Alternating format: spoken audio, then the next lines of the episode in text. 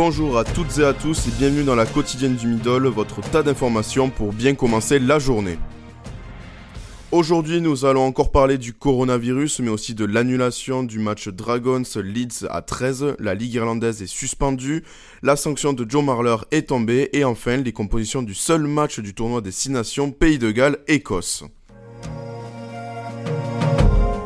C'est devenu une pandémie, le coronavirus fait encore parler de lui, tous les matchs amateurs sont à l'arrêt, plus aucun ne seront joués jusqu'à nouvel ordre.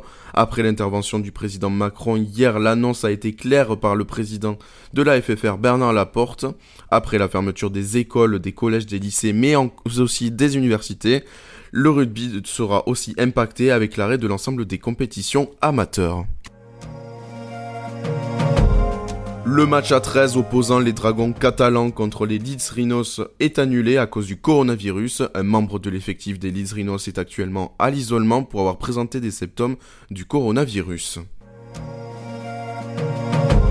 La Fédération irlandaise de rugby a annoncé la suspension de toutes les compétitions sur le sol irlandais. Depuis hier jusqu'au 29 mars, plus aucune compétition vont être jouées. La décision a été prise avec l'ensemble des provinces irlandaises.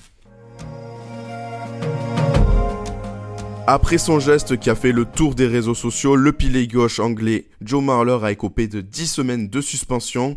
On ne verra plus cet iconique pilier gauche pendant un moment après ce geste polémique. Malgré cette épidémie, un match est encore maintenu. Il s'agit de Pays de Galles-Écosse. Les deux compositions sont sorties hier dans la journée, avec trois changements à noter du côté écossais dont une absence de taille, celle de Nick Henning qui n'est pas sur la feuille de match. Du côté gallois, il y a eu deux changements avec Rhys Webb à la mêlée qui remplacera Thomas Williams, ainsi que la première cape pour le jeune pilier gallois Wayne Jones. C'est la fin de notre quotidien, on se retrouve très prochainement pour de nouvelles informations. Bonne journée à tous.